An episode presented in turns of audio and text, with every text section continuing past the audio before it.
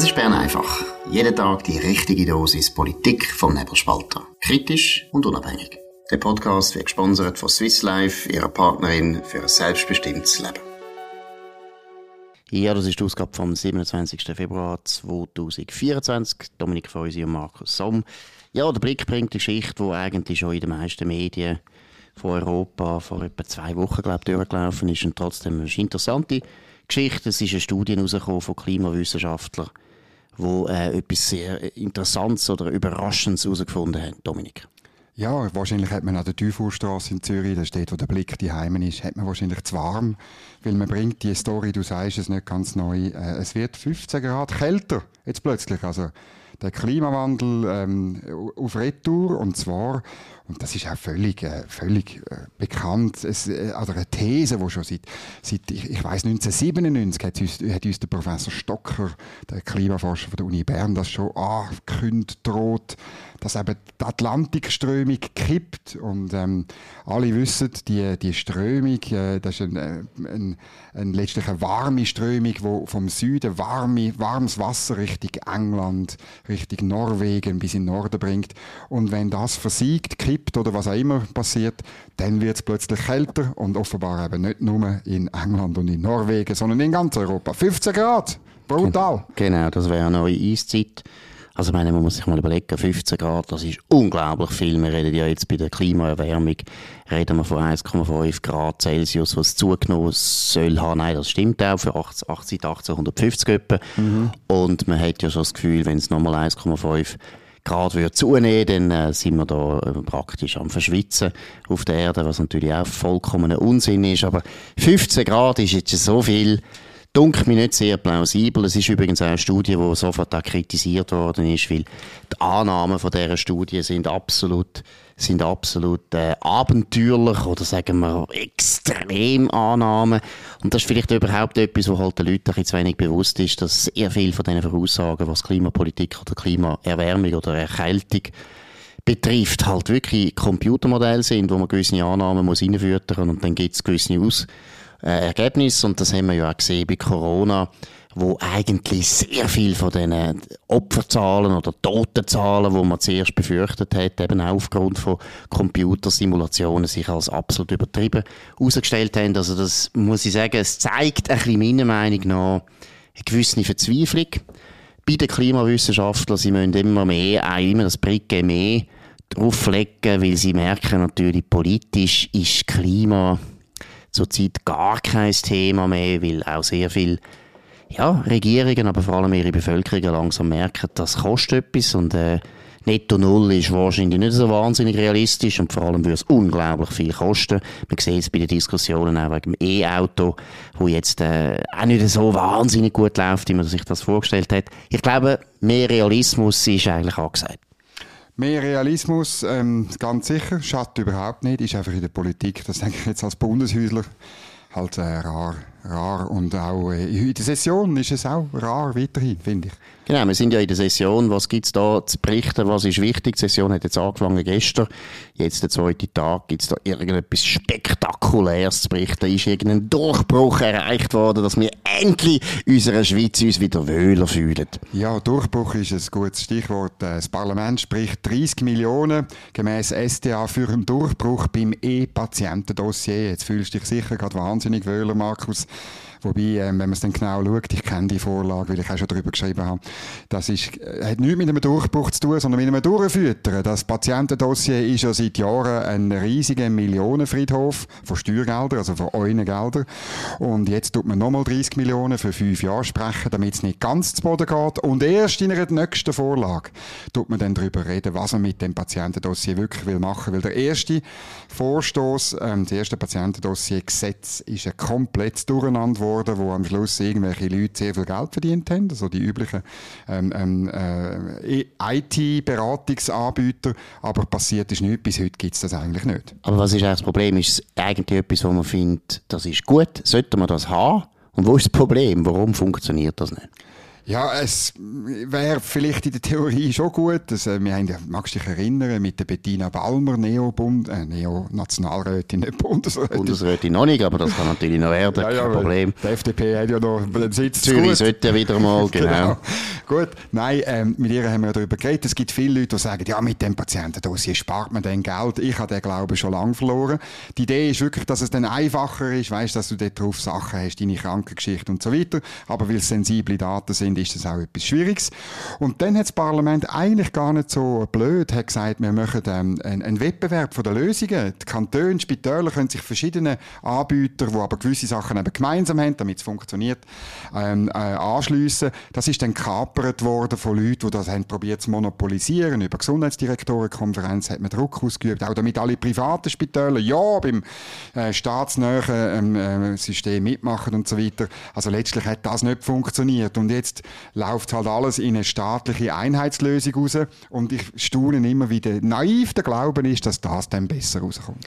Gut, es ist offensichtlich ein grosses Anliegen von der Pharmaindustrie auch, oder? Das habe ich einmal gehört. Äh, das ist richtig. Das Referat von Severin Schwan, jetzt Präsident von der Roche wo eben gesagt hat, wir sagen da im Vergleich zum Ausland völlig hinten drin. Und das hat mir dort, also muss ich ja sagen, sehr ja, ja. eingeleuchtet, was er gesagt hat, so. weil es geht ja auch um die Forschung, oder? es geht ja darum, dass man eben sehr viele Daten könnte absaugen, wenn man die Patientendossier hätte und man könnte anonym die Daten absaugen, muss niemand Angst haben, dass sein Schnupfen oder seine Amputation oder sein Krebs da plötzlich äh, beim Severin Schwan auf dem Computer erscheint mit dem Namen. Das ist wirklich nicht der Fall, sondern es geht darum, dass man höhere Zahlen hat, Fallzahlen hat, dass man dann könnte natürlich die Forschung entsprechend ausrichten. Also von der Idee her muss ich sagen, ist es gut. Ich weiß nicht, welches Land das besser macht, keine Ahnung.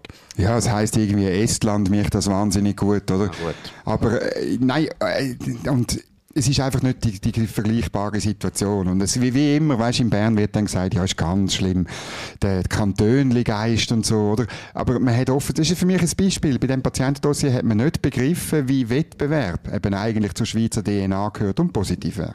Genau, gut. Gehen wir zu einem anderen Thema, das auch zu tun hat mit eurem Patientendossier. Vielleicht steht das auch mal drin, dass ihr nicht könnt schlafen könnt. Und wenn ihr nicht könnt schlafen könnt, müsst ihr euch nicht an Severin Schwan äh, wenden. Er hat sicher gute Medikamente, die man da könnte anbieten Aber viel besser ist, dass er einfach eine bessere Matratze kauft. Ist viel einfacher. Und zudem haben wir eine gute Information.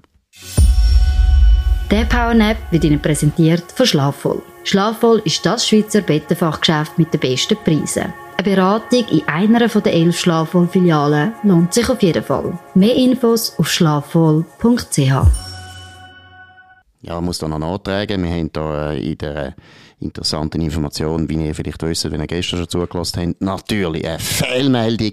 Es sind nicht elf Filialen, sondern es sind jetzt mittlerweile zwölf Filialen. Eine ist eröffnet worden in der berühmten ja, man sagt Rosenstadt, aber vielleicht ist es äh, die Schlafstadt, Rapperswil, da gibt es jetzt also auch Filialen, der, der nicht schlafen kann und sein Patientendossier nicht mehr im Griff hat, der kann dort auch schauen, ob es eine neue Matratze gibt. Gut, wir gehen zu einem anderen Thema, ein bisschen ernster, Bundesasylzentrum.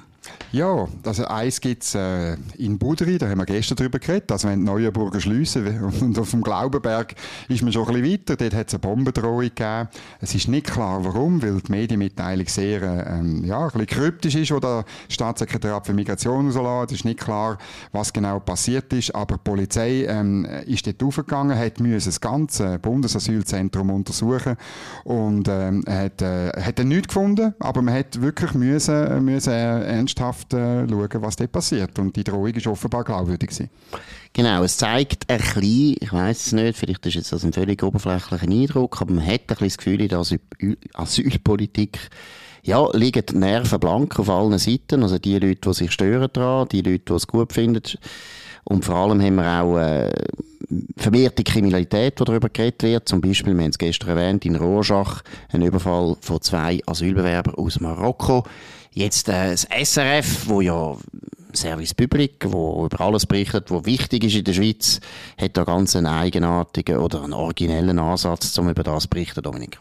Ja, äh, SRF schreibt mehrere Raubüberfälle am Wochenende, trifft es vor allem Ältere und das Wichtige ist dann das Fragezeichen. Das ist schon ein Punkt, oder?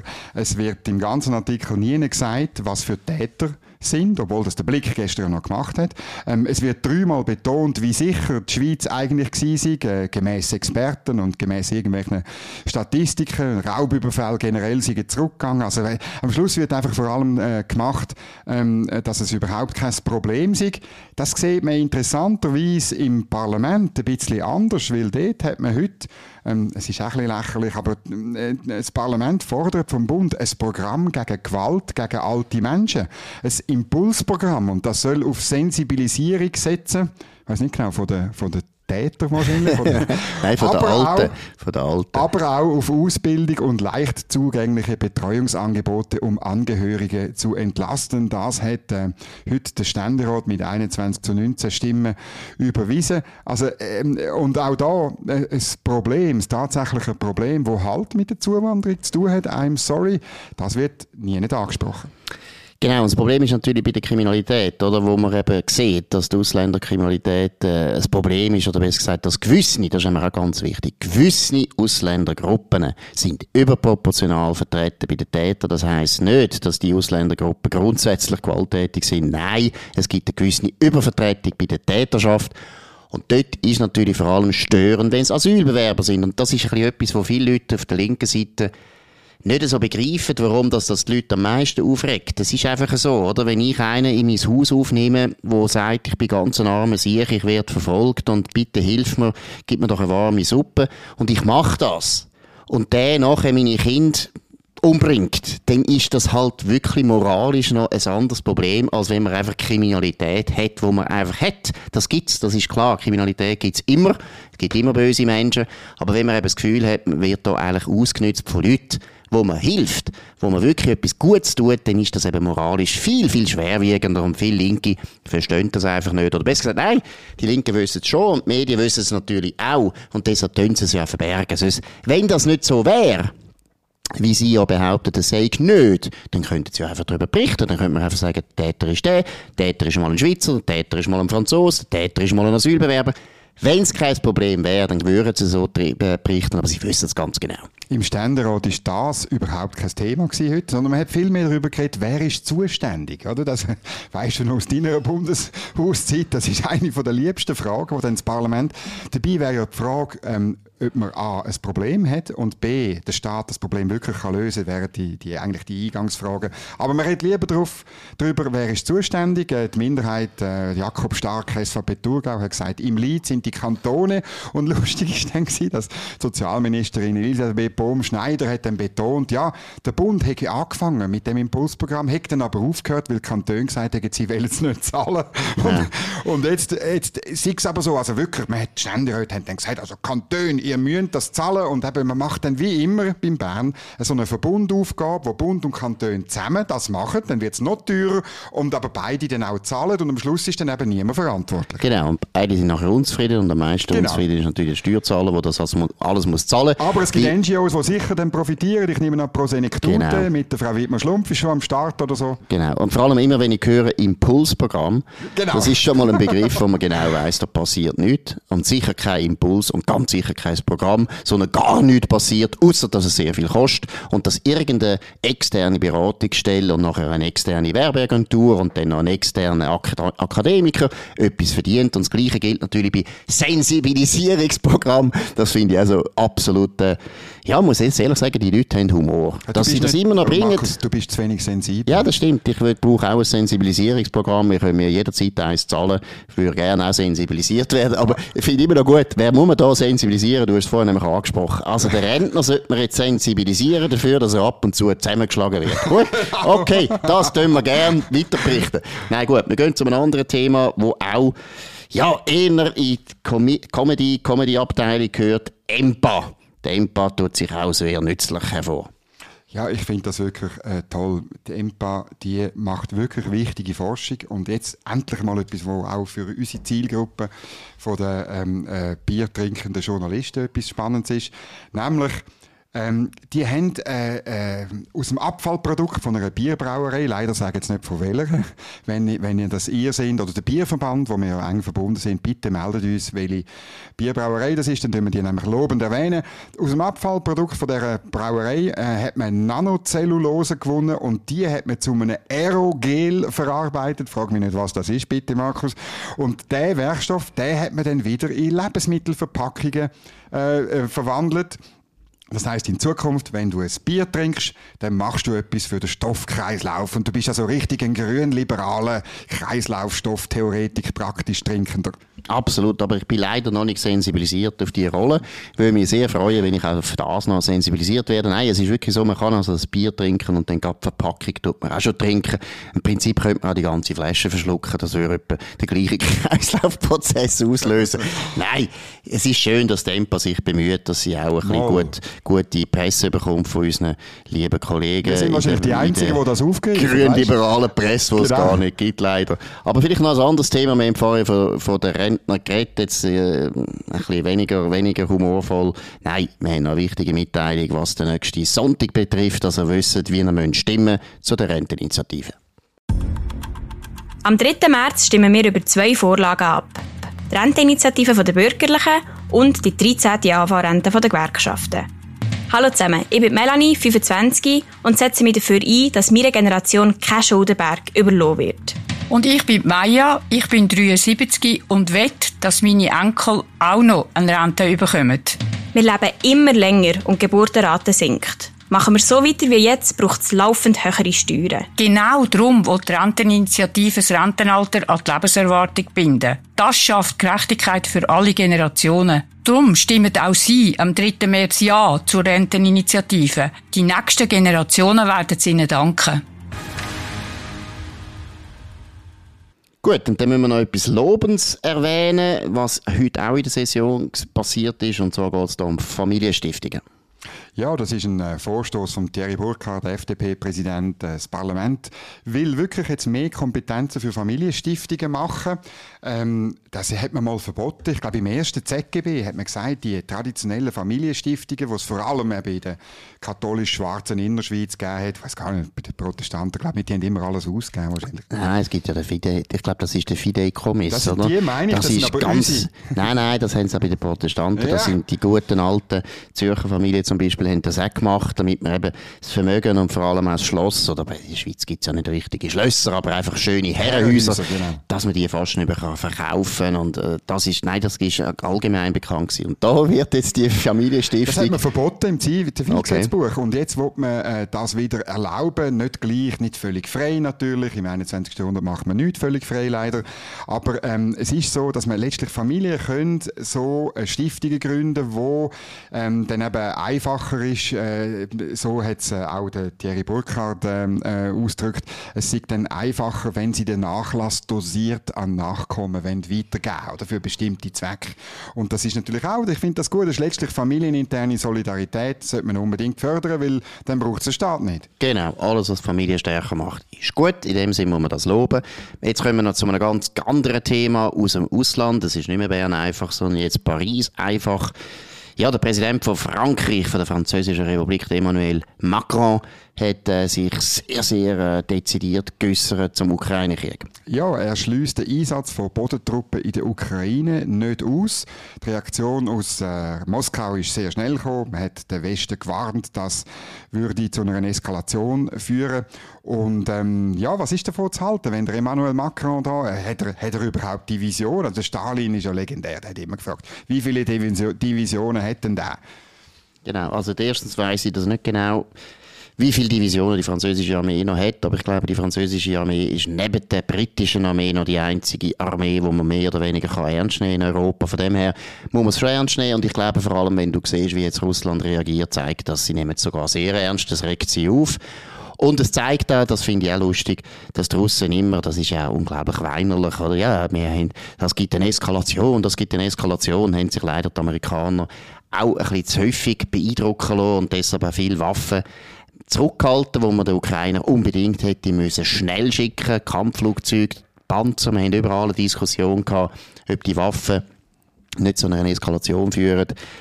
Von dem her finde ich es interessant, weil natürlich dahinter steckt auch etwas anderes, dass, dass natürlich der Macron Angst hat, dass jetzt wirklich die Amerikaner dann wirklich könnten ernst machen mit ihrem Rückzug aus Europa. Es geht natürlich vor allem um den Donald Trump. Auch in Paris äh, tut man sich jetzt auf das einrichten, dass das ein Szenario ist, dass der Donald Trump würde gewinnen und im November äh, die Wahl für sich entscheidet und dann wieder ab Januar Präsident wäre. Ich muss sagen, der Emmanuel Macron, der macht sich meiner Meinung nach zu viel Sorgen. Ich kann mir nicht vorstellen, dass der Donald Trump aus der NATO sich zurückzieht. Das halte ich für absolut lächerlich, die Vorstellung, weil dass der Trump jetzt damit droht, das ist ja klar, er droht eben genauso damit, damit die Europäer endlich anfangen zu zahlen für ihre Verteidigung. Ich habe letzte eine Studie zu dem Thema gelesen. Wenn jetzt also alle die NATO-Staaten, es sind ja 30 NATO-Staaten und die meisten sind europäische Staaten, wenn die alle würden zahlen so viel, wie sie versprochen haben, es ist ja nicht so, dass das einfach eine Forderung ist von den Amerikanern, sondern ja, ja. miteinander alle die NATO-Länder haben das miteinander beschlossen. Wir wollen 2% vom BIP wollen wir an die Verteidigung geben. Wenn alle europäischen Staaten das würden zahlen, dann wären das 150 Milliarden Euro, die sie müssen aufrüsten müssen pro Jahr wahrscheinlich müssen sie das ausgeben. Und das ist ja wahnsinnig. Oder dann geht letztlich das europäische Modell von dem allumsorgenden Staat, wo das Geld äh, mit allen zwei Händen zum Fenster rausschmeißt, das geht dann zusammen. Oder? Ich meine, der Sozialstaat ist nicht mehr finanzierbar und all die anderen linksgrünen Träume sind nicht mehr finanzierbar. Genau, also das ist meiner Meinung nach wirklich auch, äh, ja, es ist schon die Stunde der Wahrheit. Oder? In den letzten 30 Jahren hat man ja immer von dieser sogenannten Friedensdividende geredet.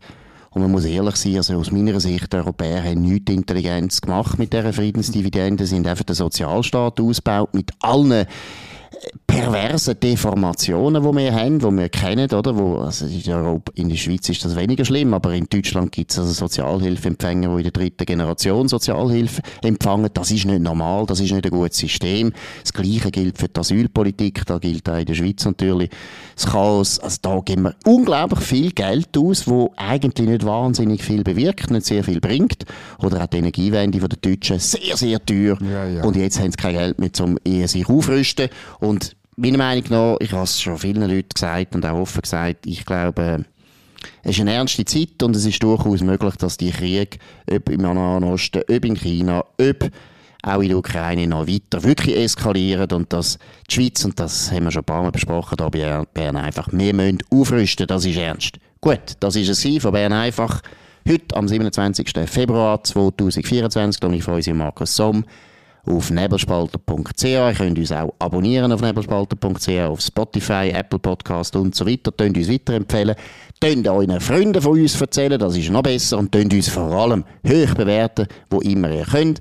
Wir hören uns wieder morgen auf, der gleichen, auf dem gleichen Kanal zur gleichen Zeit. Aber ein bisschen später. Morgen sind wir nämlich live in St. Gallen. Sehr gut, dass du das erwähnst. Ich habe es voll vergessen. Ja, Dominik sagt genau. Wir sind morgen, das haben wir ja gesehen, wir sind live an der HSG in St. Gallen mit einem Gast, mit dem, äh, jetzt bin ich nicht mehr sicher, Oberst Matthias Müller. Ah, hoffentlich stimmt Sonst tue ich mich morgen entschuldigen. Ja, also es ist vielleicht Oberstleutnant, ist auch nicht so schlimm, oder Brigadier tut uns also schaurig leid. Genau, und wir reden dort natürlich über die Sicherheitspolitik, wir reden über die geopolitische Lage, über die Ukraine. Freut mich sehr. Ähm, der Anlass ist aber ziemlich ausgebucht, habe ich gehört, ähm, aber ihr könnt noch in der Tür und Angel stehen und noch eure solche Sachen so mit. Ihr könnt uns auch bestechen mit Bier, wo wir nachher könnt abschlucken mit der ganzen Flasche zusammen. Das ist ja offensichtlich dank EMPA jetzt möglich. In dem Sinn, bis morgen in St. Gallen und habt eine gute Zeit. Das war Bern einfach, gesponsert von Swiss Life, ihrer Partnerin für ein selbstbestimmtes Leben.